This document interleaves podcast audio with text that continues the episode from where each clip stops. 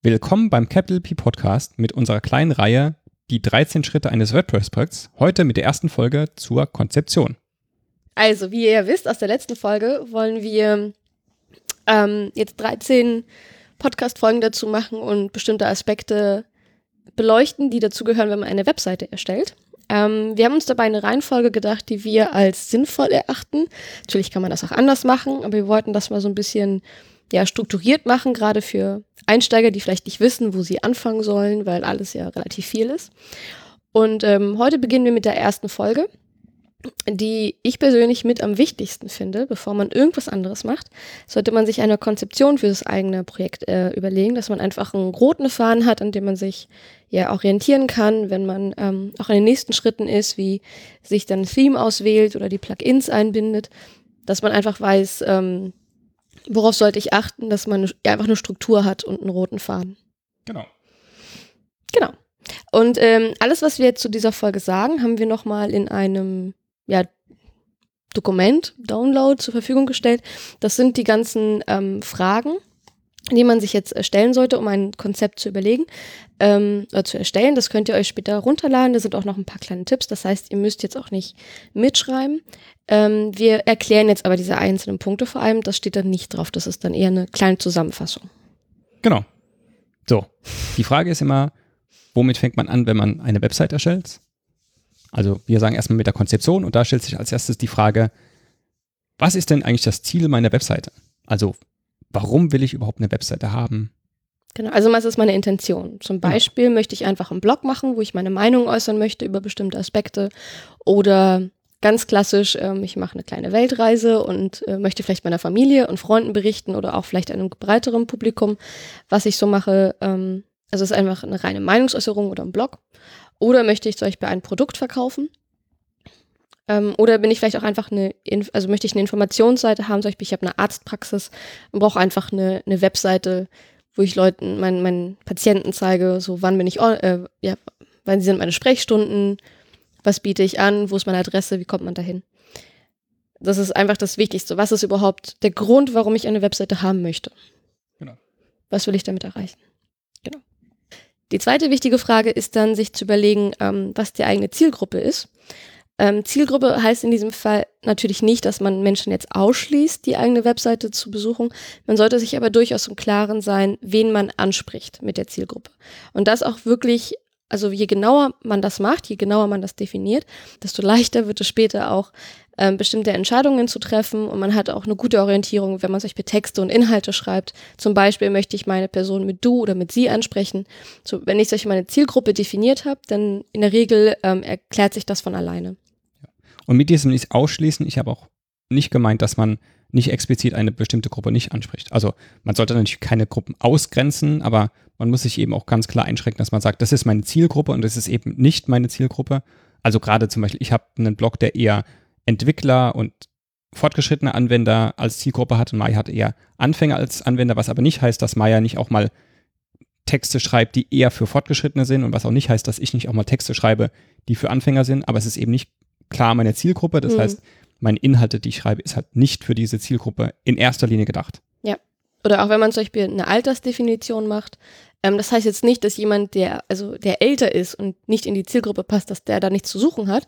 Ähm, das kann durchaus natürlich sein, dass die Interessen sich dann doch überlagern, aber es hilft einfach, eine, eine Orientierung zum Beispiel auch zu haben, in welche Social Media Kanäle man gehen sollte. Also angenommen, man hat eine Altersgruppe von 25 plus, dann weiß ich, ich kann mir Snapchat sparen, weil die da eh nicht sind. Das, also, das ist einfach eine Orientierung für alles weitere. Natürlich kann es Ausreißer geben. Und ähm, bestimmte Aspekte, die man einfach sich ähm, ja fragen sollte, sind ich bei Altersgruppe oder auch Interessen und persönliche Einstellungen der Kenntnisstand. Also angenommen, ich mache eine, ähm, weiß ich vielleicht einen Healthy Blog, der sich eher an wir sagen Endnutzer, aber an normale Automa Normalverbraucher quasi ähm, richtet, muss ich natürlich schauen, dass ich ähm, mit Fachbegriffen und so eher reduzierter bin, dass ich das eher für Laien erkläre. Habe ich jetzt aber eher eine Webseite, die sich wirklich an Mediziner richtet, dann kann ich auch sprachlich ganz anders sein, weil einfach der Kenntnisstand, die, also die Voraussetzungen sind eine, ist eine ganz andere. Ja. Und äh, zum Beispiel auch die Tech-Affinität sollte man beachten. Das ist auch nicht das gleiche wie Altersgruppe. Also es gibt durchaus Menschen, die älter sind und eine hohe Tech-Affinität haben. Und es gibt auch junge Menschen, die sich jetzt nicht so viel im Internet bewegen. Ähm, das sollte man einfach auch beachten später, wenn man ähm, zum Beispiel das Design macht oder ja, bestimmte Dinge, weiß nicht, wie Funktionen und so, dass man einfach schaut, wie tech-affin ist denn meine, meine Zielgruppe. Genau. Und da vielleicht auch überlegen, wie detailliert will man auch in der Information sein. Also wenn man weiß, man hat vielleicht nicht sehr tech-affine Leser, hat man den Anspruch, die auch abzuholen? Also will man versuchen, den dann über ein Glossar oder andere Dinge das zu vermitteln? Oder sagt man, ich setze einfach einen gewissen Kenntnisstand voraus und jeder, der diesen Kenntnisstand nicht hat, ist eben nicht meine Zielgruppe. Das ist vollkommen legitim. Man muss nicht alle erreichen. Ja. Das funktioniert doch ganz selten, dass man wirklich ja. mit einer Infoseite, mit einem Sprachniveau alle erreicht. Ja. Also es ist auch, ist jeder dein Kunde, ist niemand dein Kunde. Also nur wenn du eine Zielgruppe hast, gibt es auch Menschen, die sagen, da fühle ich mich angesprochen. Also wenn jeder, wenn sich jeder angesprochen fühlen, fühlen soll, dann fühlt sich auch niemand angesprochen, weil man denkt so, warum soll ich das jetzt machen? Also ich, das bringt mir ja als Kunde dann gar nichts. Aber wenn man sagt so, hey, dieses Produkt ist jetzt speziell für Entwickler, sagt man, hey, ich bin Entwickler, das interessiert mich. Was zu den Zielgruppen auch gehört, ist nicht nur zu überlegen, ähm, was möchte ich für eine Zielgruppe haben, sondern auch mit welchen Anliegen kommen denn die Besucher auf meine Website. Also kommen wir zum, zum Beispiel mit dem Arzt. Wenn ich auf eine Webseite von einem Arzt gehe, möchte ich in der Regel wissen, äh, Kontaktadresse, vielleicht die Telefonnummer, um mir einen Termin geben zu lassen und äh, Anschrift und wie ich dann dahin komme. Und das, Sprechzeiten und wer genau, sind vielleicht die Ärzte? Gibt es vielleicht mehrere Ärzte? Was haben die für ein Leistungsspektrum? Genau, also das sind die Anliegen, die ich jetzt hätte als Besucher auf der Webseite. Ähm, auch angenommen, man möchte ein Produkt verkaufen, ist natürlich das Anliegen, das Anliegen eines Web, äh, ja, das Web, nicht Designers, aber des Webseitenbetreibers? Des Webseitenbetreibers ist das Anliegen, das Produkt zu verkaufen. Man sollte sich natürlich aber auch jetzt überlegen, auf der anderen Seite, welches Problem hat denn der Kunde? Also warum kommt der Kunde auf meine Webseite und warum sollte er mein, mein Produkt kaufen? Also welche, welche Problemstellung hat mein Kunde? Ähm, das ist sehr wichtig, um sich einfach auch ja in die Sicht des Kunden hineinzuversetzen, um später dann auch ähm, Inhalte und Anordnung und Menüstruktur und sowas dann auch zu definieren. Genau. Und eben auch, was fragt sich der Kunde? Also auch bei einer Produktseite nicht nur unbedingt die Punkte nennen, die man selbst ganz wichtig und toll findet, sondern vielleicht sich mal in die Sicht des Kunden versetzen. Was will der denn über mein Produkt wissen? Mhm. Also welche Informationen könnte er denn haben wollen, die ich dann präsentieren muss und nicht nur irgendwie tollen Texte, was mein Produkt alles kann, aber vielleicht fragt sich das der Nutzer gar nicht. Wenn man Zielgruppen anlegt, äh, kann es auch sehr, sehr helfen, Personas zu erstellen. Personas sind äh, fiktive Personen, die ein Spektrum meiner Zielgruppe abdecken, ähm, die ich dann gezielt ansprechen kann und wo ich mir auch also später in den anderen Schritten ähm, zurück überlegen kann, ob meine Persona ähm, das ansprechend finde oder also man hat einfach ein, ein besseres Bild von seiner Zielgruppe. Ähm, eine Persona hat in der Regel, also bekommt einen echten Namen, echtes Alter und einfach Hintergrundinformationen wie Familienstand, Interessen und einfach eine Typorisierung des Menschen. Ähm, als Beispiel könnte man es euch benennen, wenn ich einen Kletterpark habe. Ähm, dann spreche ich ja verschiedene Menschen an. Also meine Zielgruppe wäre ja erstmal, ähm, ich spreche Menschen an, die irgendwie ein bisschen auf Action stehen, ein bisschen Abenteuer und rumklettern wollen. Ähm, daraus kann ich aber zum Beispiel drei Zielgruppen oder auch Personas definieren. Solche Persona 1 ähm, wäre vielleicht ähm, eine Mama, sie ist, ich weiß nicht, 40 Jahre alt, hat einen Sohn, der 10 Jahre alt ist.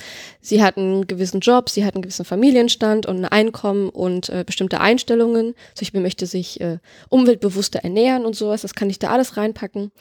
Ähm, und sie möchte vielleicht für ihren Sohn eine Geburtstagsparty organisieren. So für sie sind natürlich bestimmte Aspekte sehr wichtig, wie wie sicher ist das Ganze, ähm, ist das altersgerecht, kann ich das mit den Kindern machen, ähm, ne, auch welche, wer, sicher, also einfach Sicherheit ist wahrscheinlich dann so der das ja. oberste Priorität. Brauche ich vielleicht eine Einverständniserklärung der anderen Eltern, dass sie da auch mit dürfen oder sonst was? Genau, das wäre zum Beispiel eine Persona. Eine andere Persona ähm, wäre vielleicht ein, ähm, ja, ein junges Pärchen, die ein bisschen auf Abenteuer und Action stehen, die das vielleicht als, äh, ja, als Qualitätszeit in ihrer Beziehung machen wollen, da könnte man dann sagen, okay, Pärchen, beide, weiß ich nicht, einer 27, einer 28, der eine ist Student, die eine macht vielleicht eine Ausbildung oder ist schon fertig. Also da könnte man einfach diese ganzen, also man nimmt sich wirklich Personen und benennt sie, gibt den Alter, komplette Hobbys und, und so weiter. Ähm, und da spielen natürlich andere Dinge in Vordergrund, zwar eher so, ja, der, das Erlebnis. So was können wir mhm. da machen, vielleicht auch wie teuer ist das Ganze, weil als Student hat man vielleicht weniger Geld. Und eine andere Persona könnte sein, ähm, ein Profi-Bergsteiger, der tolle Schwierigkeitsgrade haben will oder sonstiges. Ja, oder vielleicht auch jemand, der mit seinen äh, Jungs als Junggesellenabschied das machen möchte oder ein Unternehmer, der das äh, als äh, Teambildungsmaßnahme für sein Team mhm. machen möchte. Also man kann sich da wirklich rumspinnen und denen eine komplette Persönlichkeit geben. Wenn ihr nach Personas googelt, findet ihr auch ganz viele Anleitungen, wie man das Ganze machen kann. Und ich kann es echt empfehlen, weil das auch, wenn man sich Blogger ist und man schreibt Texte, ähm, man kann sich halt eine Person vorstellen, an die man sich richtet, an die man schreibt. Und das ist viel einfacher, als wenn man an eine anonyme Gruppe sich richtet ja. und schreibt. Also es, ist, es hilft sehr, wenn man so eine fiktive Person einfach hat. Das ist auch so eine, ein Konzept, was es auch in der Softwareentwicklung gibt. Die nennt sich dann User Stories. Mhm. Da sagt man halt, ich bin Benutzer X und ich möchte das und das machen. Also ich möchte zum Beispiel, wie in dem Beispiel mit der Person der Mutter, ich möchte eine Geburtstagsparty organisieren, ich möchte wissen, wann sind Öffnungszeiten, welche Angebote gibt es für Kinder mhm. und so weiter. Und man hat so den ganzen Prozess, was dann passieren muss und wie dann am Ende ein Ergebnis rauskommt. Und das kann man sich halt auch überlegen. Ja. Also auch gerade, wenn man dann wirklich so eine Seite hat und man kann vielleicht den Kurs direkt buchen, dann kann man sich genau überlegen, wie kommt derjenige auf die Seite und mhm. wie geht es da weiter. Zum Beispiel auch, welche Bezahlungsoptionen möchte ich haben. Also zum Beispiel, wenn man eine Persona hat, die sehr tech-affin ist, kann man eigentlich von ausgehen, PayPal wird vorhanden sein. Wenn ich jetzt eher eine Persona habe, ähm, die nicht so tech-affin ist und vielleicht auch ein bisschen älter, ein bisschen klassischer ist, kann ich PayPal oder auch Kreditkarte erstmal knicken, weil das auch in Deutschland noch nicht sehr weit verbreitet ist in bestimmten ja. ähm, Bereichen. Da muss man dann, also ne, also das geht dann tatsächlich in bestimmte ähm, in bestimmte Fragen rein, wie Zahlungsoptionen oder wie ordne ich was an, welche Stellen ähm, stelle ich an Anfang, wo Personas sehr viel helfen können. Genau. Dann kommen wir zum nächsten Punkt, der wichtig ist, und zwar, ähm, welche Inhalte brauche ich? Dazu gehören auch, ähm, also erstmal, ja, welche Informationen möchte ich geben? Welche Inhalte möchte ich überhaupt mein, meine Webseite füllen? Wichtig auch, welche Inhaltsformate ich haben möchte. Also gibt es ja viele, da gibt es euch Text, ähm, Fotos, Infografiken, Videos, äh, Podcast, Audios. Genau. Und gerade halt auch im WordPress-Umfeld Seiten und Beiträge. Also möchte ich nur statische Infoseiten haben oder möchte ich auch vielleicht irgendwie Blogbeiträge posten, will ich irgendwie aktuelle News haben. Ja. Und selbst bei, bei Seiten wie zum Beispiel eine Arztpraxis, gerade irgendwie zu irgendwelchen Urlaubszeiten, da muss man irgendwie aktuell sein und sagen, macht man das in Form von einer Startseite oder hat man irgendwie so einen Neuigkeitenbereich, in dem man sowas hat. Oder wenn man Angebote hat, zum Beispiel wieder mit diesem Kletterpark gibt es da irgendwie Saisonangebote oder vielleicht zum Valentinstag Pärchenangebote oder was auch immer. Also man muss halt überlegen, wie kann man diese Inhalte am besten kommunizieren und einfach überlegen, was habe ich für Inhalte. Und was sind auch meine wichtigsten Inhalte? Damit kommen wir wieder zur ersten Frage hinzu, äh, zurück. Was ist die Hauptintention meiner Webseite? Dass man natürlich diese Inhalte, die das unterstützen, auch äh, präsent und im Vordergrund hat und alle anderen Inhalte sich natürlich überlegt, brauche ich die tatsächlich? Und wenn ja, dass man da eine vernünftige Struktur reinbringt, ähm, dass man aber den Hauptfokus vor allem auch im Blick behält. Und vielleicht noch ein Wort zu den Inhaltsformaten. Natürlich von mir. Was Thema Barrierefreiheit angeht, ähm, je mehr Inhaltsformate ich zur Verfügung stelle, desto leichter wird das für den, äh, für den Besucher, sich die Formate rauszufiltern, die man selber am angenehmsten findet und am zugänglichsten empfindet. Als Beispiel auch ähm, Beispiel blinde Menschen bevorzugen Text ähm, oder auch Audioinhalte. Ähm, jemand, der vielleicht nicht so gerne liest, zum Beispiel Legastheniker, ähm, würden eher eine Infografik oder ein Video vielleicht äh, bevorzugen ähm, und auch bestimmte, ähm, ähm, also alltagstägliche Situationen erfordern auch andere Formate. Also angenommen, ich bin in der U-Bahn und surfe eine Webseite, möchte ich nicht unbedingt ein Video mir runterladen, sondern möchte die wichtigen Informationen lieber äh, schnell in einem Text irgendwie wiederfinden oder in einer Infografik. Also je mehr Inhaltsformate man zur Verfügung stellt, desto besser ist es für den Besucher, weil sie sich selber die Inhalte konsumieren können, die sie am angenehmsten finden in, für die Person und auch für die Alltagssituation. Da muss man sich aber natürlich auch überlegen, die nächste Frage, wer erstellt diese Inhalte? Erstelle ich sie selber? Erstellt das jemand anderes? Ähm, gibt es vielleicht schon Inhalte, auf die ich aufbauen kann? Ähm, ja, also gerade wenn es um Videos geht, kenne ich mich damit aus, wie man gute Videos schneidet, wie man die vielleicht mit Hintergrundmusik belegt und so. Das ist Oder halt sehr schwierig. gar keine also, Hintergrundmusik. Ja, also Texte sind meistens einfacher, aber gerade wenn es eben andere Medieninhalte sind, dann muss man halt auch überlegen, ja. kann man das selbst produzieren? Oder wo bekommt man sie vielleicht her? Ja. Aber da auch realistisch bleiben. Ja. Also auch wie viel Zeit habe ich, ähm, das überhaupt alles zu erstellen. Genau.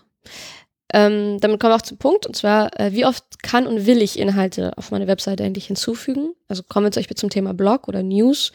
Ähm, Bereich, das ähm, hört sich immer toll an, weil man ja seine Meinung äußern kann, man kann ähm, aktuell bleiben, ist auch immer gut für Google. Ähm, Habe ich aber tatsächlich Zeit, einen Blog zu pflegen? Das ist immer auch die Frage. Oder wie oft muss ich zum Beispiel auch meine Webseite, meine Inhalte verändern, solche, wenn sich ähm, ja, Urlaubszeiten einstellen oder Dinge sich ändern. Ähm, ja, wie oft will ich das machen und kann ich das auch machen? Sollte man sich auch mit äh, überlegen in diesem Punkt. Und eben auch, welche Priorität hat die Darstellung von solchen Sachen auf einer Webseite?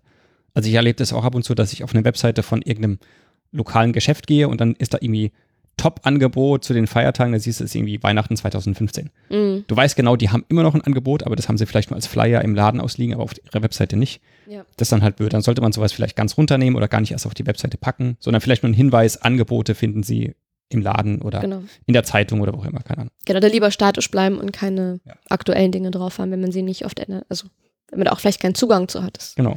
Oder auch alles einfach nicht vergisst. Das kann ja auch sein. Ja. Genau. Dann kommen wir zum nächsten Punkt. Ähm, das sind äh, Social Media Kanäle. Ähm, A, brauche ich welche?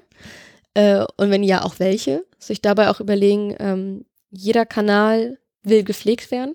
Aus meiner Sicht ist es auch besser, lieber wenige Kanäle zu haben und diese sehr gut zu pflegen, anstatt ganz, ganz viele und die so ein bisschen zu ähm, vernachlässigen. Ja. Äh, und auch, äh, was ist eigentlich mein Hauptkanal? Also angenommen, wenn ich ein äh, ja, Videoblogger bin, dann wird mein Hauptkanal vermutlich eher YouTube sein. Und mein, meine Webseite wird eher einen unterstützenden Charakter haben. Ähm, Habe ich aber eher meinen Blog als Hauptkanal, also ich möchte ich ein Produkt verkaufen, würde ich eher meine Website als Hauptkanal nehmen und dann die Social Media Kanäle eher als, ähm, als Channels für für mhm. Besucher, also dass die weitergeleitet werden oder vielleicht für Hintergrundinformationen. Das sollte man sich auch überlegen, so was ist der Hauptkanal von dem Projekt und die anderen Kanäle sollten darauf weiterleiten. Ähm, ich persönlich bevorzuge es immer, wenn der Hauptkanal komplett in meiner Hand ist, also wie bei einer eigenen Webseite, weil man da nicht abhängig ist von dem, von der Plattform, weil da ändern sich manchmal Dinge. Zum Beispiel Facebook hat vor einigen Jahren, ich glaube so zwei Jahren oder so, auch seinen Algorithmus ähm, geändert, vor allem für, für Fanseiten. Ähm, das war für einige schon deutlich spürbar. Also einfach schauen, muss man sich abhängig machen? Also bei einem Vlog finde ich, dass es fast nicht unvermeidlich, also es ist eigentlich unvermeidlich, sich von YouTube abhängig zu machen. Weiß nicht.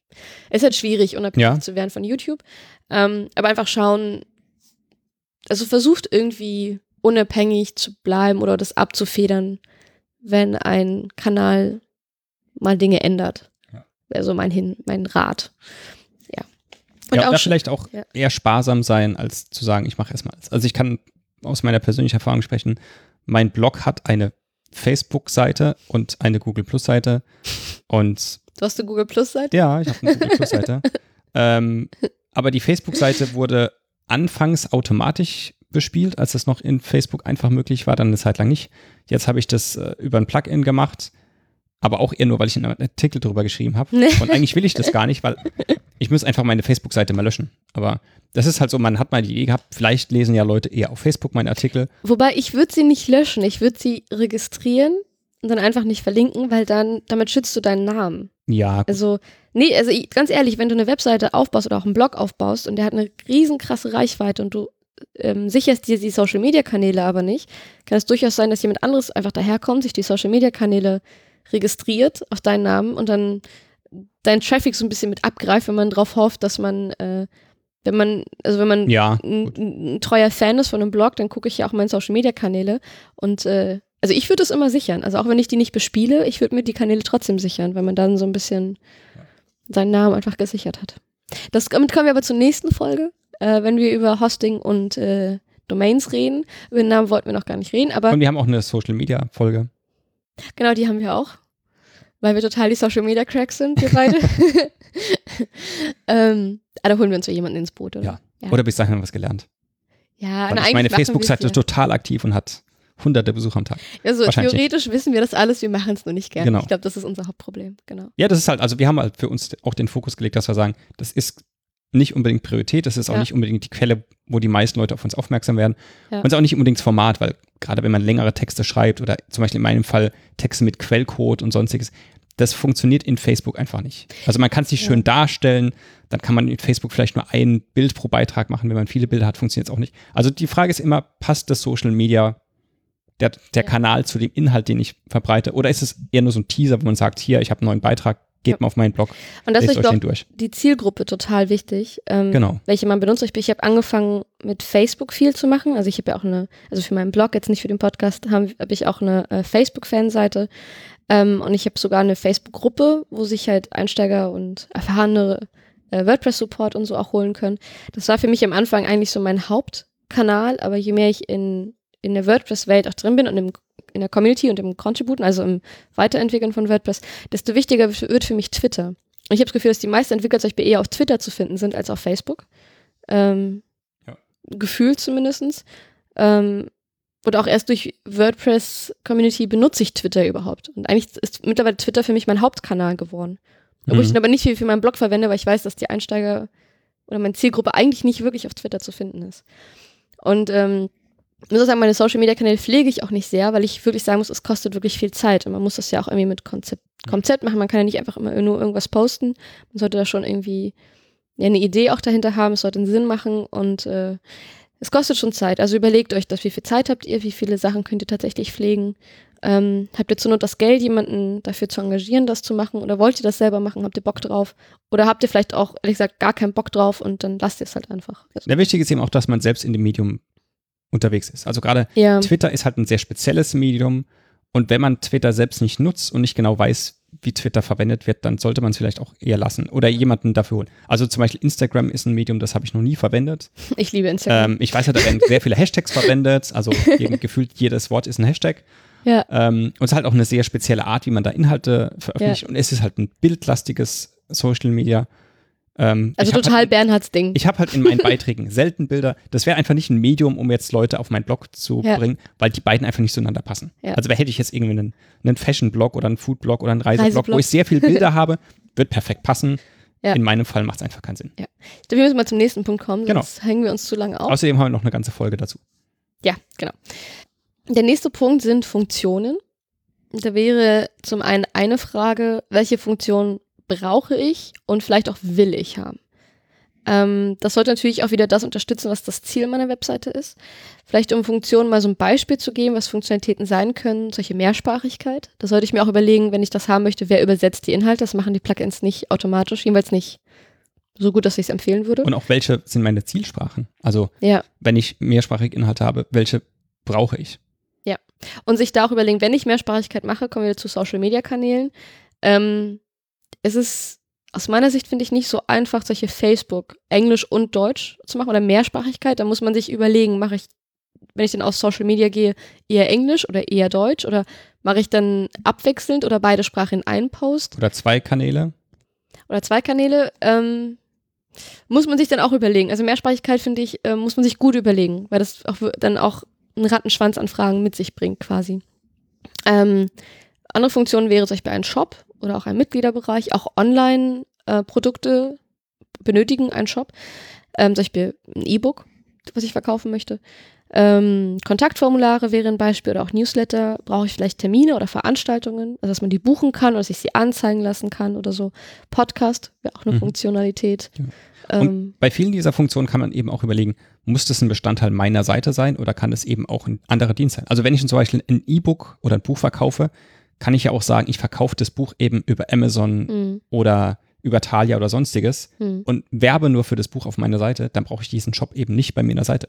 Genauso, wenn man irgendwie Termine, Veranstaltungen hat und man verkauft irgendwie Tickets dafür, kann man eben auch irgendwelche Ticketanbieter, Eventbrite zum Beispiel. Eventbrite zum Beispiel. Dürfen wir das sagen im Podcast? Ja, Ja, ist unser Podcast, wir dürfen das sagen. Ja.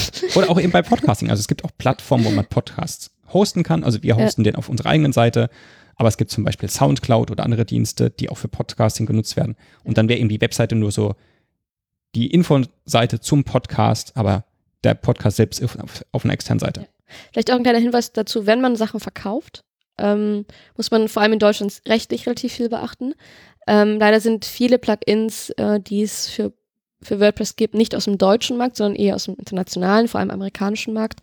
Äh, manchmal muss man dann Sachen noch nachrüsten oder man sollte ganz die Finger davon lassen. Ähm, es ändern sich auch rechtliche Dinge. Das heißt, wenn ich selber einen Shop aufbaue und keinen anderen Anbieter benutze, ähm, kann es zwar sein, dass er jetzt tagesaktuell rechtlich konform ist, aber vielleicht sich das in einem Jahr schon wieder ändert.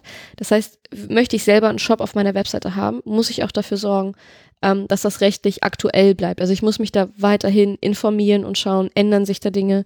Ähm, zum Beispiel gibt es eine neue Datenschutzverordnung im Mai. Da wird auch gerade, was Online-Shop angeht, ähm, ja, muss man einfach hinterherbleiben und das äh, nachrüsten oder dann ja. die Maßnahmen ergreifen. Ähm, es gibt auch Anbieter, zum Beispiel Amazon oder auch ähm, Digimember. Davanda, was auch immer. Ja, aber es gibt auch die klassischen, also Digimember zum Beispiel und so. Die jetzt nicht so eine Plattform ist, aber die. Ach so, ähm, ja, aber Digimember ist ja auch ein Plugin. Genau, aber es ist aber auch eine, eine Software. Also mit Digimember zum Beispiel, also es gibt auch Anbieter, jetzt nicht wie WooCommerce, wo alles auf mir, okay. bei mir läuft, sondern Digimember, wo ich dann ein Mitglied bin und wo die sich, also es ist gerade die dritte Partei dazwischen. Also so ein Service Provider, der genau. dir diesen Digimember-Shop ja. oder wie auch immer anbietet. Ja, also okay. muss ich zwar Geld an die abtreten, das mhm. ist dann ein Prozentsatz plus, ich weiß nicht, ein Euro Fee pro äh, Transaktion, aber die nehmen mir den rechtlichen Teil ab. Also mhm. sich da auch überlegen, ähm, wie viel Zeit habe ich, das auch da aktuell zu bleiben? Kann ich das? Möchte ich das? Oder nehme ich lieber ein bisschen Geld in die Hand, gebe ein bisschen was ab und habe dann diesen Stress nicht? Also ja. sich da auch bei der Konzeption auch überlegen, ganz realistisch, wie viel Geld habe ich, wie viel Zeit habe ich. Da kommen wir aber auch gleich noch zu. Aber gerade was Shop angeht, finde ich das sehr wichtig. Ja. Also Newsletter muss man auch ein bisschen aufpassen, jetzt sind Datenschutz und so, aber das ist nicht so komplex, finde ich, wie mhm. Online-Shop. Genau, auch ein Punkt zu den Funktionen, wenn man sich ganz viele Ideen gemacht hat, was man alles für Funktionen hätte, sich auch wirklich überlegen, ähm, was ist mein, Achtung, Fremdwort, MVP, also Minimum Valuable Product. Also was ist mein Haupt das sollte meine Hauptfunktion sein auf meiner Webseite. Also angenommen, ähm, ich möchte einen Reiseblog haben und einfach nur über Reise berichten, dann ist das meine Hauptfunktion, das Bloggen. So, alles, was drumherum gehört, ist es so nice to have, aber das ist so mein, ja, mein Hauptpunkt. Oder auch angenommen, ich möchte ein Produkt verkaufen, dann ist das mein, mein Hauptfokus. Und dann sollte ich äh, überlegen, brauche ich zum Beispiel eine Mehrsprachigkeit? Ist das wirklich notwendig? Also ich da auch überlegen, so was, was sollte ich mindestens drin haben und was ist einfach nur Edition. Genau. Ja. Ach, jetzt kommen wir zum nächsten Punkt, den muss ich auch machen. Mhm. ähm, Bernhard ist zwar der Meinung, man muss es nicht unbedingt beachten. Das wäre so ein, was hast du gesagt, nice, nice to, have, have Feature. Ja. Äh, ich persönlich als Designer sehe das natürlich ganz anders. Ähm, das ist das äh, Corporate Design. Ähm, also sprich der, ja, der Look meiner Webseite oder die, also das, das Stimmungsbild meiner Webseite, nenne ich es mal. Ähm, dazu gehören, also einfach, wie möchte ich wirken? Also wie soll mein gesamtes Projekt wirken? Ist das vielleicht eher locker und flockig oder möchte ich vielleicht eher, ähm, habe ich eher ein grünes Thema, also irgendwie veganes oder Öko-Thema, ähm, wo ich vielleicht, ja, vielleicht ein bisschen minimalistisch rüberkommen möchte, ein bisschen lebendig und äh, ja, öko-friendly, sag ich mal, ohne jetzt aber verstaubt auszusehen natürlich. Ähm, eigentlich eher was Seriöses. Also sich immer überlegen, so, was ist eigentlich, also wer bin ich vielleicht auch als Person? Was ist mein Projekt? Was passt zu meiner Zielgruppe? Und sich überlegen, so, wie soll die Gesamtwirkung von meinem Projekt sein? Und das im Hinterkopf, sich dann zu überlegen, welche Farben hätte ich gerne und welche Schrift. Also solche Bernhard hat vorhin gesagt, so ja, er hat ja gar kein Corporate Identity für seinen Blog. Ich finde, er hat sie durchaus. Es ist, äh, also ob ihr die Seite kennt von ihm, aber ähm, das ist eher ja für Entwickler. Er selber ist Entwickler und seine Webseite ist einfach eher textlastig und clean gehalten. Also da ist einfach nicht viel, wie nennt es mal, Design drin. Obwohl kein Bling Bling. Es ist, ja, es ist halt kein Bling Bling, aber es passt halt total zu seiner, zu, zu seinem Projekt. So, also ich finde auch das Theme vernünftig. Ähm, also auch wenn ihr jetzt nicht die großen Designer seid, macht euch einfach mal ein bisschen Gedanken drüber und schaut, was würde zu eurer Zielgruppe und zu eurem Projekt passen. Ähm, und das einfach im Hinterkopf behalten. Und ähm, ein Logo gehört ebenfalls zum Corporate Design. Ich persönlich bin aber der Meinung, äh, man muss das nicht sofort, also man muss nicht von Anfang an ein Logo haben. Also ein Logo kann auch viel Arbeit bedeuten, viel Überlegung, viel Strategie, kann auch, wenn man das selber nicht machen kann oder möchte, auch viel Geld kosten.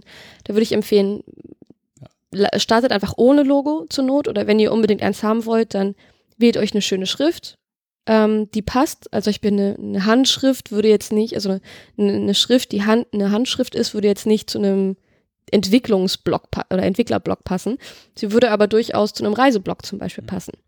Also ich einfach überlegen, so welche Art von Schrift passt, welche Art von Farbe passt. Da gibt es auch ähm, viele Tabellen drüber, welche Farbe was bedeutet oder mit was es assoziiert wird. Ähm, und dann kann man zur Not einfach den Namen vom Blog oder von euch selber in dieser Schrift mit dieser Farbe einfach nehmen und das als Logo nehmen. Und einfach den Anfangsbuchstaben als, äh, als Favicon zum Beispiel, also als, da kommen wir später noch dazu, aber dann so als äh, quadratisches Logo. So, also das ist so das, das Simpelste, was man machen kann, wenn man unbedingt ein Logo haben möchte. Ja, also mein Blog ist jetzt achteinhalb Jahre alt und hat bis heute kein Logo. Ich habe auch schon auch ein paar Mal was versucht, aber ich komme irgendwie nicht drauf. Ich hatte auch mal versucht, irgendwie den Namen meines Blogs in verschiedenen Schriftarten zu stylen, aber irgendwie haben die die alle nicht Du bist gefallen. ja kein Designer. Ja. Nein. Ich habe ja so Cowboy-mäßig irgendwas so Wildwestern-Schrift, aber die sahen alle scheiße aus. Also das, Das passt auch nicht gefallen. so. Nee, das passt auch nicht. Nee. Ich habe auch, so, ich hab auch schon so viele Ideen gehabt, was man machen könnte, aber irgendwie jedes Mal so, nee. Ja. Nee, irgendwie. Ich finde aber, sich einfach ein bisschen Gedanken drüber machen. Also gerade was die, was die Überschrift Schrift angeht. Also die Fließtextschrift würde ich relativ simpel lassen, dass man sie gut lesen kann, das ist wichtig. Aber bei der Überschrift, da kann man so ein bisschen auch damit spielen und arbeiten, welche Schriftart man verwendet. Sie sollte natürlich gut lesbar sein, aber da kann man sich ein bisschen austoben und da vielleicht überlegen, was für eine Art von Schrift. Zum Beispiel Serifenschrift, serifenlose Schrift, Handschrift. Ja. Einfach so ein bisschen überlegen und mal ein bisschen gucken. Google Fonts ist ein super, äh, super Ressource dafür, um mal zu gucken. Ich habe auch mal eine Seite gebaut von einer Person und sie hat einfach ihre Unterschrift genommen und das ist so ihr Logo, mehr oder weniger. Ah. Also sie hat eine sehr schöne Schrift und hat halt ihren Namen einfach geschrieben und das in, in roter Farbe wirkt sehr, sehr gut. Ja. Und das ist halt so ein Ersatz fürs, fürs Logo. Ja. Also braucht gar kein Logo, ist einfach so der eigene Name, schön geschrieben. Mit der Perfekt. richtigen Farbe. Genau. Genau. Das Meine dann halt eingescannt, ein Bild rausgemacht, ein hübsches und sieht gut aus. Genau. Ähm, weitere Aspekte, die nicht unbedingt zum Hauptkonzept gehören, die man sich aber auf jeden Fall überlegen sollte, wenn man anfängt, ist, ähm, wie professionell soll meine Seite werden? Angenommen, ich möchte einen persönlichen Blog starten, dann ist es nicht unbedingt der Anspruch, dass das hochprofessionell sein muss. Das ist erstmal, ich sag mal, Starterprojekt oder ein persönliches Herzensprojekt. Ähm, da kann man auch ein bisschen klein anfangen, sagen wir mal. Also sich einfach überlegen, wie, oder angenommen, ich möchte ein High-End Produkt verkaufen, was relativ teuer ist, da muss natürlich die Webseite auch dementsprechend professionell wirken. Ja. Also da kann ich vielleicht nicht alles selber machen. Ähm, sich einfach überlegen, wie professionell, also was ist der eigene Anspruch an die Professionalität der Webseite. Natürlich sagen jetzt alle, ah, sie muss ganz professionell wirken. Also ich überlegen, ist das tatsächlich notwendig? Also ich kenne ja zum Beispiel viele Webseiten zu technischen Produkten, also so softwaretechnischen, Mhm. die sehen grauenhaft aus. Mhm. Wie vor 100 Jahren programmiert. Ja. Da gab es noch kein Internet, aber so ungefähr sehen aus. ähm, aber das ist vollkommen egal, weil die verkaufen nicht irgendwie ein tolles Design oder ein schickes Ja. Lifestyle-Produkt, sondern eine Softwarelösung und Ja. das funktioniert. Also Aber wenn du halt ein Designer-Produkt verkaufst, wo- was du dir irgendwie die Wohnung stellst, was toll aussieht, dann muss auch die Website toll aussehen. Ansonsten nichts. Naja, also wenn die keine Ja. Website designen können, dann äh, nee. ich kenne auch ganz viele Blogs von Entwicklern, die technisch total gut sind, wo deren Blogs aber das nicht erfüllen, weil die einfach keine Zeit da reingesteckt haben. Also die bloggen einfach nur über Inhalte und das ist, also habe ich auch schon häufig gesehen. Ähm, also einfach überlegen, wie professionell muss die Webseite sein und tatsächlich, wie wichtig ist das Ganze. Denn, das ist wichtig für die nächsten Fragen, die man sich stellen sollte, und zwar, wie ist ähm, der eigene Zeitrahmen für die Webseite? Also angenommen, ich habe einen, Messetermin, äh, bis wohin die Webseite stehen muss. Dann habe ich ja, also je nachdem, wann der Messetermin ist oder dieses Event, was ich dann habe, ähm, habe ich eventuell auch einen knappen Zeitrahmen. Ähm, wobei wir empfehlen würden, den nicht zu knapp zu setzen. Ja. Wollen wir aus dem Nähkästchen plaudern? Ich Also- glaube, das hat jeder schon mal irgendwie erlebt, entweder aus eigenen Projekten, die dann nicht rechtzeitig fertig wurden, oder wenn er einen Kunden Ja. hat. Ja. Man Ja, muss halt realistisch bleiben. Also man kann Ja. nicht tausend Funktionalitäten erwarten und dass die alle an einem bestimmten Tag fertig sind.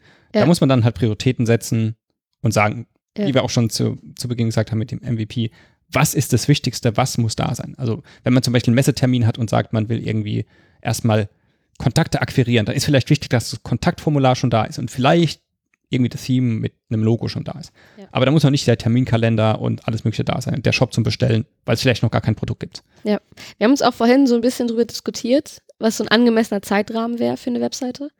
Ähm, also wie lange man ungefähr braucht. Und ähm, haben da auch viel so aus dem, aus dem beruflichen Erfahrungs, äh, äh, ja, Erfahrungen irgendwie ein bisschen äh, uns ausgetauscht. Und ähm, wenn man zum Beispiel nicht alles selber machen kann, sondern tatsächlich Hilfe braucht, sollte man das auch nicht zu knapp bemessen, weil A, jemanden zu finden, der das Ganze machen möchte und kann, Ähm, kann manchmal dauern, wenn man niemanden kennt spontan, sondern man muss dann vielleicht ein bisschen rumfragen, ein bisschen suchen, äh, wo es dann auch passt.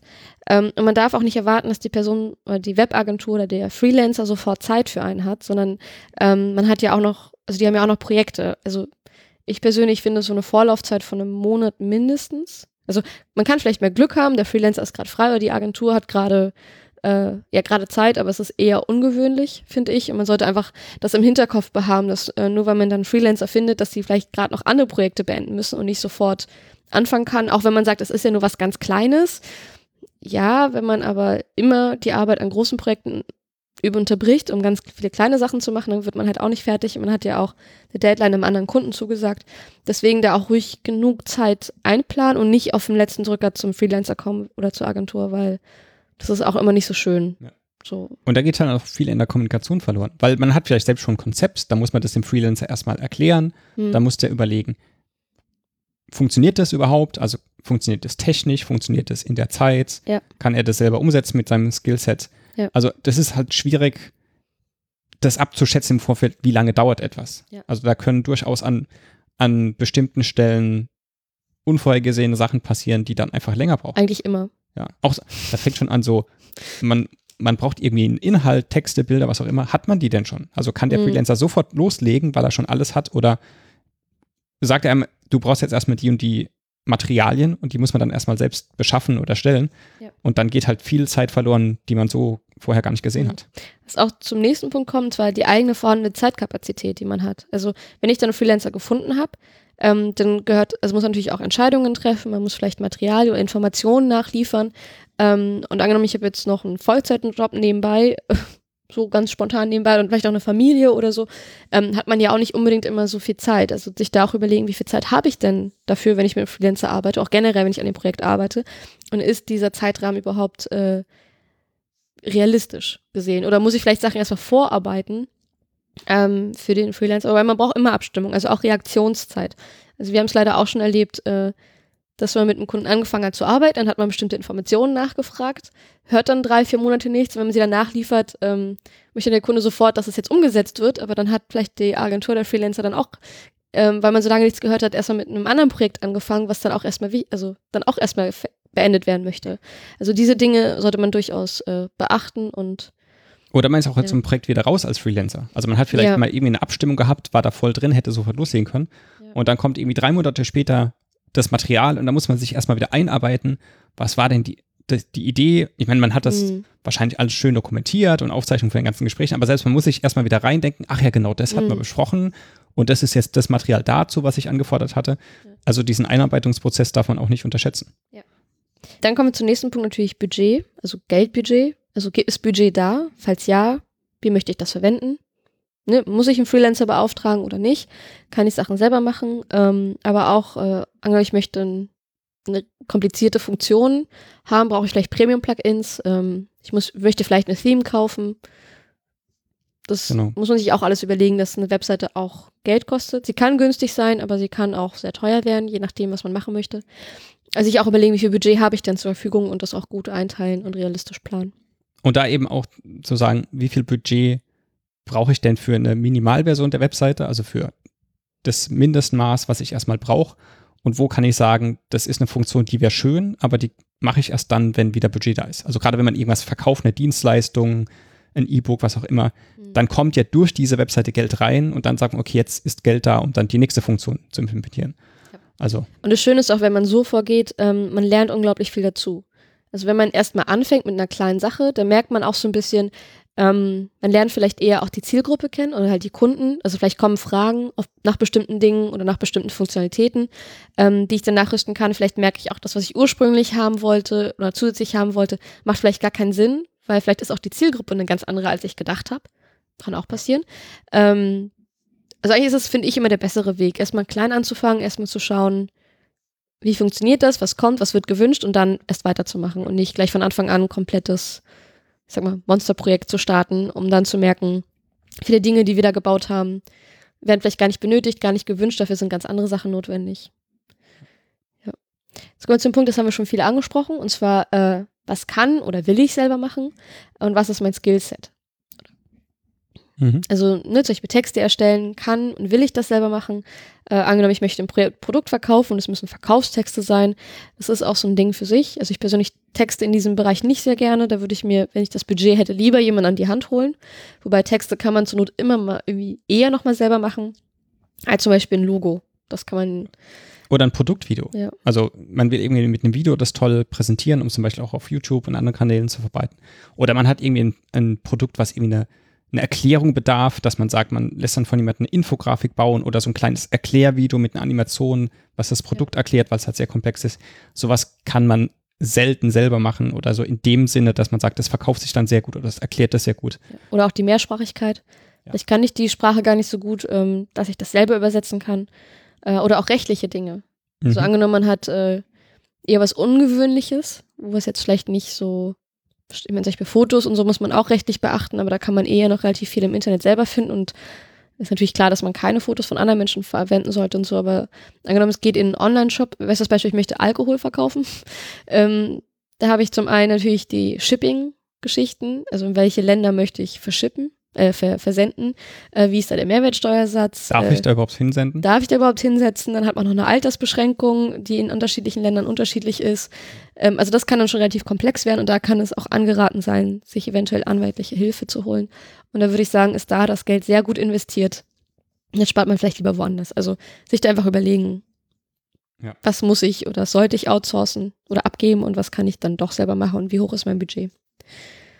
Ja, und auch äh, habe ich Inhalte, auf die ich schon aufbauen kann oder muss ich alles neu erstellen, dann sollte man sich da auch ein bisschen mehr Zeit geben, was die Deadline angeht, wenn man erstmal Inhalte und Texte selber erstellen muss. Genau. Dann kommen wir noch zu ein paar Tipps, wie man ein Konzept erstellt. Also jetzt haben wir schon die ganzen Punkte abgearbeitet, die man sich bedenken sollte äh, und wie man das jetzt am besten macht. Ähm, ist, also ich persönlich würde vier Durchläufe, na, drei Durchläufe empfehlen, vielleicht einen vierten. Ähm, den ersten Durchlauf ist, ich würde mir diesen Fragebogen nehmen, mich in eine ruhige Ecke setzen, irgendwo, wo ich oder was Inspirierendes ist, wo ich es mag, zum Beispiel im Café oder im Park oder so. Ähm, und einfach die in Ruhe einfach mal die Fragen durchgehen, einfach mal runterschreiben, was mir so einfällt. Und so für mich das Ganze erstmal laufen lassen. Und da, wo man sich vielleicht unsicher ist, kann man erstmal ähm, auslassen oder einfach Stichpunkte reinschreiben. Aber ich würde es auf jeden Fall analog machen mit Stift und Zettel, dass man auch Ruhe hat und dass man nicht jetzt äh, so verleitet ist, auf andere Webseiten zu gucken oder so, sondern erstmal nur für sich. Ja, man das kann auch Ganze Sachen aufschreiben. durchstreichen und neu Ja. strukturieren. Ja, also Stift und Zettel ist was ganz anderes zu schreiben als digital. Genau. Deswegen Stift und Zettel. Ja. Und manche kennen ja auch das sogenannte Mindmapping. Mhm. Da werden Ideen so von, von der Mitte nach außen Ja. äh, ähm, aufgezeichnet. Und da sieht man halt auch sehr häufig, an welchen Stellen man vielleicht bestimmte Dinge noch nicht so ganz im Blick hatte. Also gerade wenn irgendwie so Zweige Mhm. ein bisschen leer sind, dann merkt man, ah, an der Stelle muss ich mir vielleicht noch ein bisschen mehr Gedanken machen. Oder Mhm. da habe ich irgendwie so viel Information, das muss ich vielleicht irgendwie ein bisschen aufteilen oder Oder man sieht den Fokus, wo Ja, er liegt. das, das kann auch sein. Also man visualisiert es einfach viel besser mit Stift und Papier. Dann würden wir einen zweiten Durchlauf empfehlen. Ähm, und zwar sich, also die Stellen vor allem, wo man sich unsicher war, äh, vielleicht mal Inspiration zu holen auf anderen Webseiten und Blogs, vor allem auf die, die man selber gerne besucht. Und sich auch überlegt, ähm, warum besuche ich sie gerne, was ist vielleicht ähm, mein Aspekt als User, aber vielleicht ist was auch die Intention vom Webseitenbetreiber. Ähm, und sich einfach mal inspirieren lassen, vielleicht auch was Funktionalitäten angeht. Da kann man auch Webseiten und Blogs nehmen, ähm, die in die ähnliche Richtung gehen, was man selber macht, um einfach zu schauen, was haben die an Inhalten oder Funktionalitäten grob drauf. Also natürlich sich inspirieren lassen, nicht klauen, ganz klar. Ähm, aber da kommt man manchmal noch, auch noch auf gute Ideen. Ähm, und dann würden wir auf jeden Fall noch einen dritten Durchlauf empfehlen. Und zwar ähm, mit Freunden und Bekannten oder auch Familie ähm, drüber reden, über das Konzept. Ähm, weil das ist so ein Phänomen, das kommt auch aus der Entwicklung, das nennt sich Talk to the Duck. Das ist, indem man einfach drüber redet, ähm, werden Dinge nochmal klarer. Und äh, also gerade, vielleicht kennt ihr das, manchmal ist man so, man hat so viele Ideen im Kopf, man weiß, weiß gar nicht wohin und man ist so ein bisschen verloren. Sobald man aber anfängt, mit jemandem darüber zu reden, ähm, klärt sich das manchmal, es krist- kristallisiert sich raus, was man eigentlich, ähm, ja, was eigentlich wirklich wichtig ist an der ganzen Sache.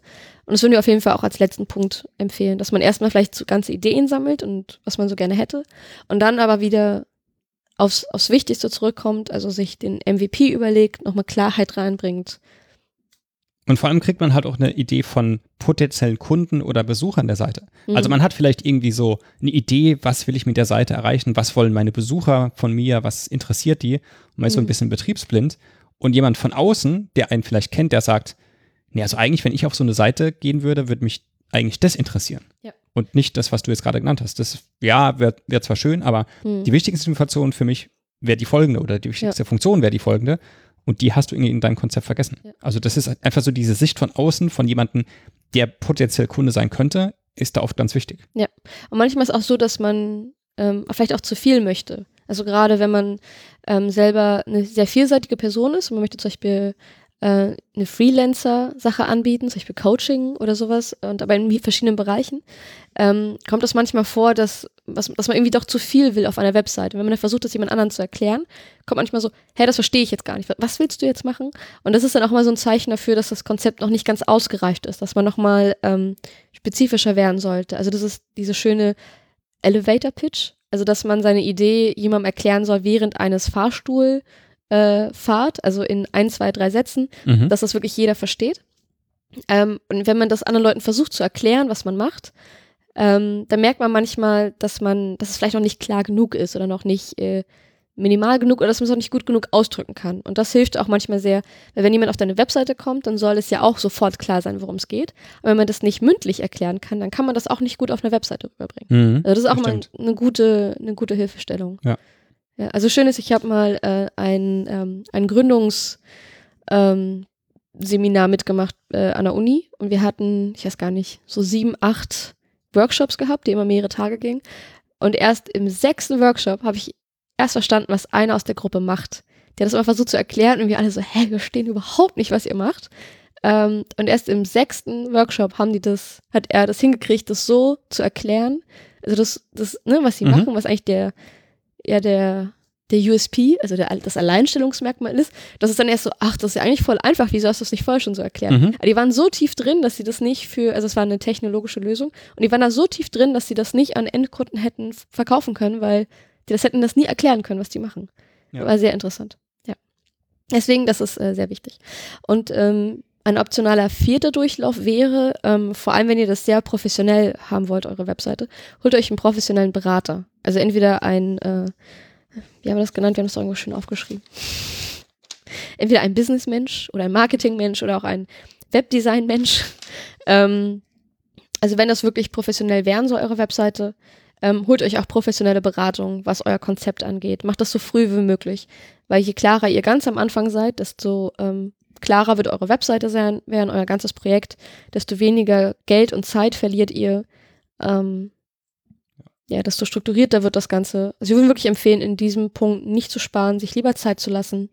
Also ruhig auch ein, zwei Wochen die ganze Idee reifen zu lassen.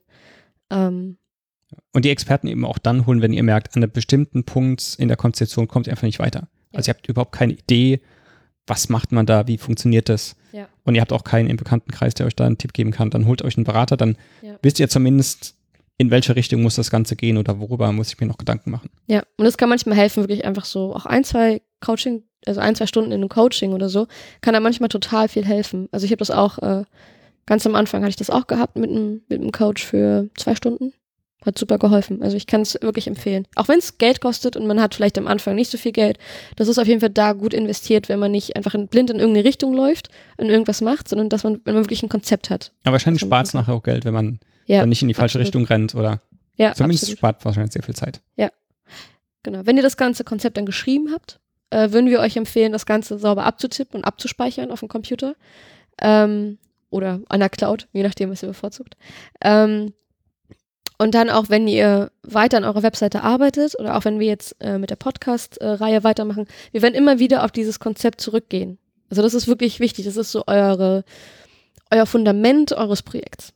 Ja. Deswegen gut aufbewahren, immer wieder mal drauf gucken, sich zurückbesinnen, auch an die Zielgruppe vor allem und an das Hauptziel eurer Webseite. Damit steht und fällt alles. Und damit werden auch viele ähm, Entscheidungen wesentlich einfacher fallen, auch gerade wenn wir nachher auf Plugins und Themes zu sprechen kommen. Ähm, ne, welches Design, welches Theme soll ich nehmen? Sobald ihr eure Zielgruppe klar definiert habt, eure, euer Ziel eurer Webseite, eliminieren sich automatisch ganz viele Themes, weil die einfach nicht zu eurem Ziel passen. Also das, es wird einfach leichter, je genauer ihr das Ganze macht. Ja, es passiert auch sehr, sehr häufig in einem Projektverlauf, dass man wirklich so das Ziel aus den Augen verliert Mhm. und auch so Dinge, die man in der Konzeptionsphase schon ausgeschlossen hat, die man explizit nicht machen möchte oder sagt, das Mhm. ist nicht meine Zielgruppe, das ist nicht die Funktion, die man haben will, dann hat man irgendwie ein tolles Theme gekauft oder ein Plugin und das hat dann so eine Funktion, wo man denkt, ey, das ist cool, das kann ich auch machen. Da kann Mhm. ich Videos produzieren und sonstiges. Aber man hat von Anfang an gesagt, eigentlich will ich das gar nicht und ich kann das auch gar nicht und dann vergisst man das aber schnell wieder. Ja. Und dann versucht man irgendwelche Dinge zu machen, wo man von vornherein gesagt hat, eigentlich war das nicht mein Fokus oder Mhm. das war zwar so nice to have, aber das war jetzt gar nicht das, was im ersten Ja. Teil fertig sein muss. Und das bedeutet natürlich nicht, dass man auch mal die Richtung ändern kann, dass man sich auch, dass man sich auch weiterentwickelt und sich auch mal umorientieren kann. Ähm, damit ist das natürlich nicht gemeint. Ich meine, ich habe ursprünglich auch mit einem Reiseblog angefangen und jetzt habe ich einen anderen Blog, wo es um WordPress geht. Ähm, und gehe jetzt auch immer mehr in die Richtung Barrierefreiheit und Accessibility, wo natürlich jetzt auch die Frage aufkommt, bleibt das auf dem Blog vom WordPress einmal eins oder soll ich das auf einem anderen Blog machen? Aber ähm, man sollte erstmal, gerade wenn man noch anfängt, sich erstmal in einer Sache orientieren und erstmal ein Grundgerüst machen. Und dann kann man ja schauen. Also man, man kommt, es, manchmal kommt das so von alleine, dass man merkt, man entwickelt sich in eine andere Richtung. Und dann kann man ja das Konzept nochmal überarbeiten und die Zielgruppe nochmal überarbeiten. Aber man sollte sich erstmal ein Konzept machen und daran auch orientieren. Und sich auch zurückbesinnen, sich überlegen, wenn ich Dinge ändere, unterstützt es das, was ich wirklich machen möchte? Ähm, oder ist es eher, dass ich gerade doch in eine falsche Richtung renne und Ja, oder auch welche Konsequenzen hat es? Also Ja. dauert das Ganze länger? Ist das Mhm. Budget, was ich dafür brauche, höher? Muss ich irgendwie mehr Arbeit reinstecken, die ich im Moment gar nicht reinstecken kann? Ja. Also wenn man am Anfang ein Konzept hat und auch so die ganzen Konsequenzen kennt, kann man auch sehr viel besser kennen, wenn man das Konzept ändert, was dann dadurch vielleicht sich auch noch ändert Ja. und welche Konsequenzen es hat. Ich würde sagen, wir sind mit der Folge durch. Ja. Ähm, das, was wir alles gesagt haben, kriegt ihr nochmal als äh, Download-Option auf der Webseite. In den Show Notes auf capital-p.de. Genau. Und äh, Ja. Und die Folge hat natürlich auch schöne Sprungmarken, da könnt ihr dann zu den einzelnen Ja. Punkten nochmal hinspringen, wenn ihr euch nochmal einen bestimmten Teil anhören wollt. Genau, dann hoffen wir, es hat euch gefallen, diese Folge. Und äh, wir hören uns dann in der nächsten Folge. Sollen wir schon verraten, wo es geht? Ach, Klar. wir hatten es ja schon verraten. Klar, haben wir schon verraten. Und da geht es um Hosting und Domain. Und das wird auch nochmal spannend. Da geht's dann in, da geht's dann los mit der Webseite. Genau. Genau. Und da habt ihr dann hoffentlich euer Konzept schon zusammen. Hoffen wir. okay, dann bis zur nächsten Folge. Genau. Ciao. Bis dann. Tschüss.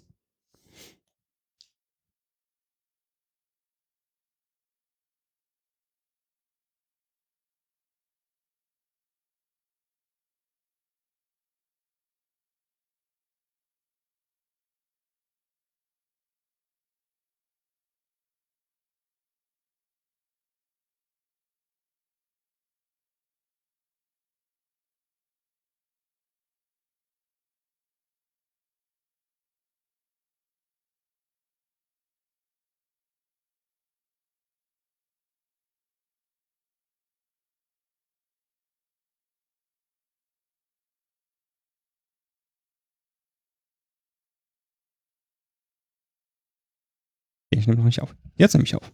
Oh, Das nicht hat das, geblinkt. oh mein Gott. Genau. Nicht, dass du vergisst aufzunehmen. Drei Stunden aufgenommen und wann? Nein, ich war noch im Pausemodus. Oh, das würde Nein. wehtun. Ja. Das würde echt wehtun. Ja. Ähm,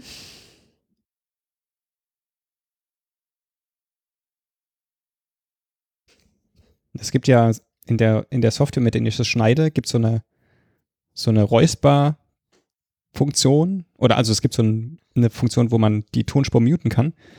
Und äh, so ganz findige Leute haben sich da so Räuspertasten gebaut mit Wii-Modes. Also das ist so diese Fernbedienung, Controller für die Wii von Nintendo. mhm. Und da gibt es irgendwie eine, eine Software, da kann man die dann bedienen und die haben dann so irgend so eine Taste und jedes Mal, wenn er räuspert, dann drückt er vor die Taste und dann wird er automatisch gemutet. Das ist cool. Sehr clever. Das hat auch einer mit einem Raspberry Pi nachgebaut. Ich habe einen. Willst du einen haben? Nee, du hast irgend so Arduino? Ja, aber Dingens? es ist wie ein Raspberry. Pi. Ja, so ähnlich.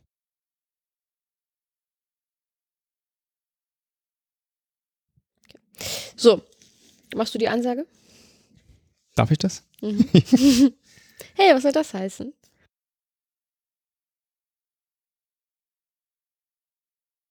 Stimmt, wir sind jetzt bei Schritt 1. Wir hatten ja erst Schritt 0. Ja, wir haben ja erstmal erklärt, was wir vorhaben. Genau. Haben wir da eine komplette Podcast-Folge zu gemacht?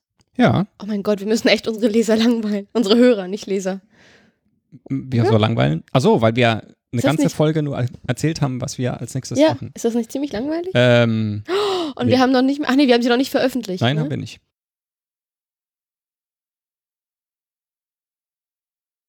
Du musst es eher sagen. Genau. Und du darfst nicht lachen. Also jetzt darfst du noch lachen. Dann mach's nicht zu lustig. Dann lache ich auch. nicht zu lustig. Ich mache das immer todernst. Das ist ja daran so lustig. so, dann mach. Du meinst, ich soll es nicht todernst Mach. machen, dann ist es okay.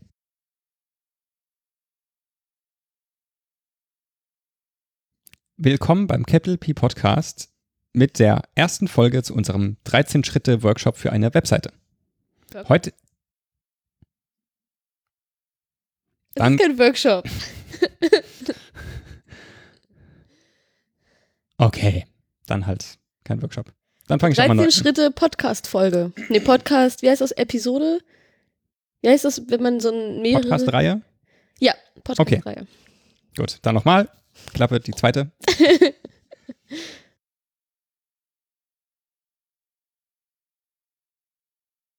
Willkommen beim Capital P Podcast mit der ersten Folge unserer 13-reihigen, Fo- das klingt auch scheiße, mit unserer Reihe mit 13, Nee, mit unserer Podcast-Reihe die 13 Schritte eines WordPress-Projekts.